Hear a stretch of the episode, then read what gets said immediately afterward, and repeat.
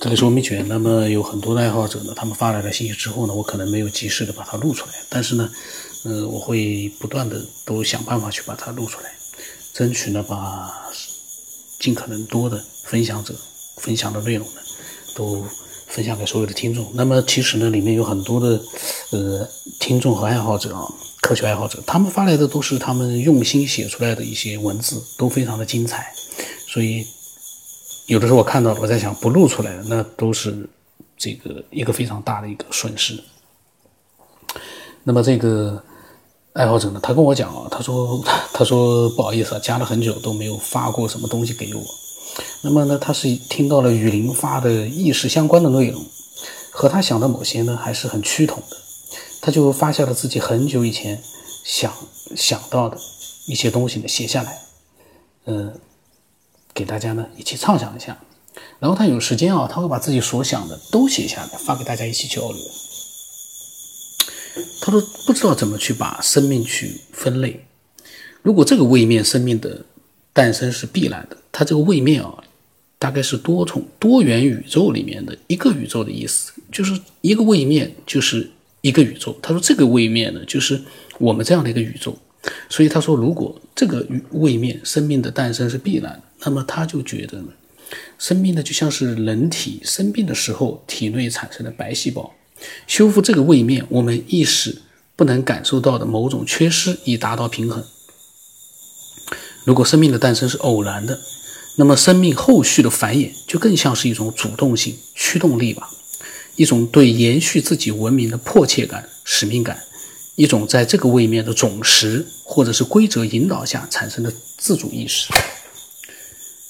那么，然后呢？这种自主意识呢，能不断的随着时间的增加，不断的增强自己在这个位面的能量，通过漫长的时间组合，并吸收这个位面不同的元素，然后呢，进化成适合这个位面的生存状态，也就是人类所能看到的实体。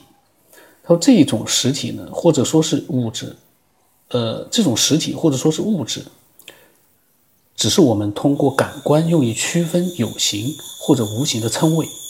就像是不同的动物看这个世界的颜色和我们人类是不一样的，我们也不能分辨孰是孰非，我们并不能实际脱离我们的主体和意识去看问题，所以物质不一定是物质，也许在本位面或者是其他位面的个体来看呢，也只是一种可以固化的意识。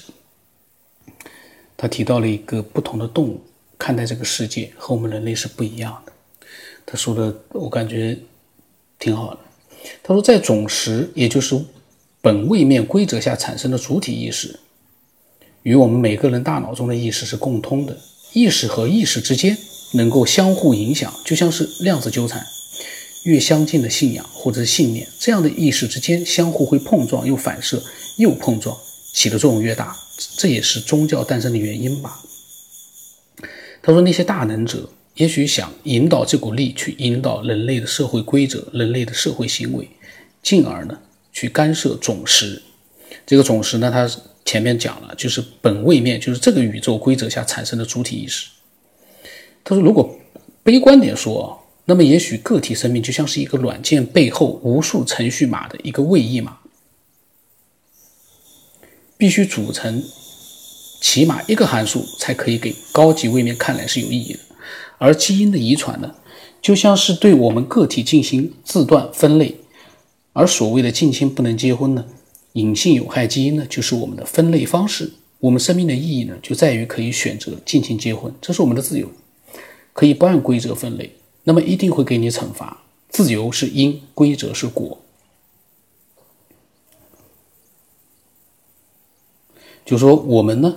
可以选择自由近亲结婚，这是自由。可是如果你不按照这个，呃，近亲不能结婚的这样的一个分类方式来做的话，会得到惩罚。所以自由呢是因，规则是果。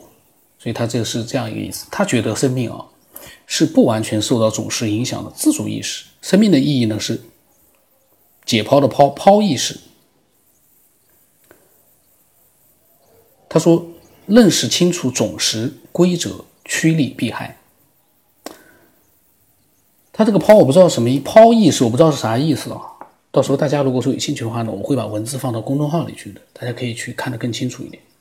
然后呢，他说他觉得三尺举头三尺有神明呢，也是有道理的。不同的位面，就是不同的宇宙的屏障或者区别，就是意识的维度。就像我们和蚂蚁相比，他们也有他们有自己漫长时间形成的一套规则，但也许他们意识不到人类。人类偶尔偶偶尔呢打翻了杯中的水，也许在蚂蚁看来呢，就是一次不常发生的海啸。人类的走动对地面的震动呢，或许就是轻微的地震，类似于这样。他说，我们的意识无法与蚂蚁相通，导致位面屏障。低位面不知道高位面有其他的个体存在，高位面知道低位面，但是呢，却无法沟通。那么，作用在我们自己身上来看呢，又有哪些高等位面我们无法意识到它的存在，可是它们的活动却已经成为了我们习以为常的东西呢？他说，也只能以举头三尺有神明来畅想畅想了。他说，类似于蚂蚁呢，还是我们肉眼可见的低等位面之一。那么，其他我们看不见的低等或者是高等位面，应该是数不清吧？只能用大千世界来说吧。他觉得现在总说在向宇宙发射信号联系什么外星人能接收到的大地，也是和我们类似或者是相近位面的个体才可以接收到吧。他说，其他。怕是要么没完全没有这个意识，要么是能意识到却无法反馈。可以猜想，如同蚂蚁在你手上咬了一口，你只觉得奇痒、难忍。可是万一这也是蚂蚁试图联系外星球的方式呢？它也是想试图像人类一样向外界发射信号，也只是用自己大脑控制所产生创造的乙酸罢了。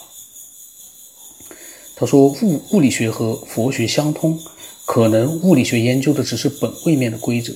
而佛学研究的是本位面的总实，前者呢是研究物质规律，佛学呢研究意识能量。相通呢，是因为物质是意识之一，规则是总实之一吧。那么他呢是这样的想法，他发来了好多文字。我在想，我以前好像没有发过，我会把它发到公众号里面去给大家去看。嗯，那么他也提到了物理学和佛学。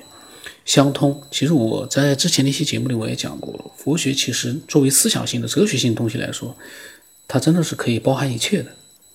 就像一个人可以用一段文字去归纳了整个世界都有可能。那而物理学呢是比较具体的东西，呃，相通的，但是是完全不同的两件、两个事物。我是这么看的，它们相通，但是呢完全不同。你没有办法去跟他们去做一个比较，嗯，也没有办法去给他们做一个高下的一个区分，我觉得不太有这样的可能性。那么他所讲的这些东西呢，都是意识啊，还有这个宇宙呢，他不说这个宇宙，他光是说位面。这个位面这个词啊，虽然现在很流行，在尤其在写小说里面很流行，可是其实就是宇宙的意思。它就是说有好多个宇宙，多元宇宙，但是位面呢，就是就是这个宇宙。所以呢，用位面这个词呢，会让人很多人觉得可能一下子就会觉得很不适应。那其实呢，用宇宙来代替位面，可能接受度更高一点。那么他写了好多文字，我觉得挺佩服的。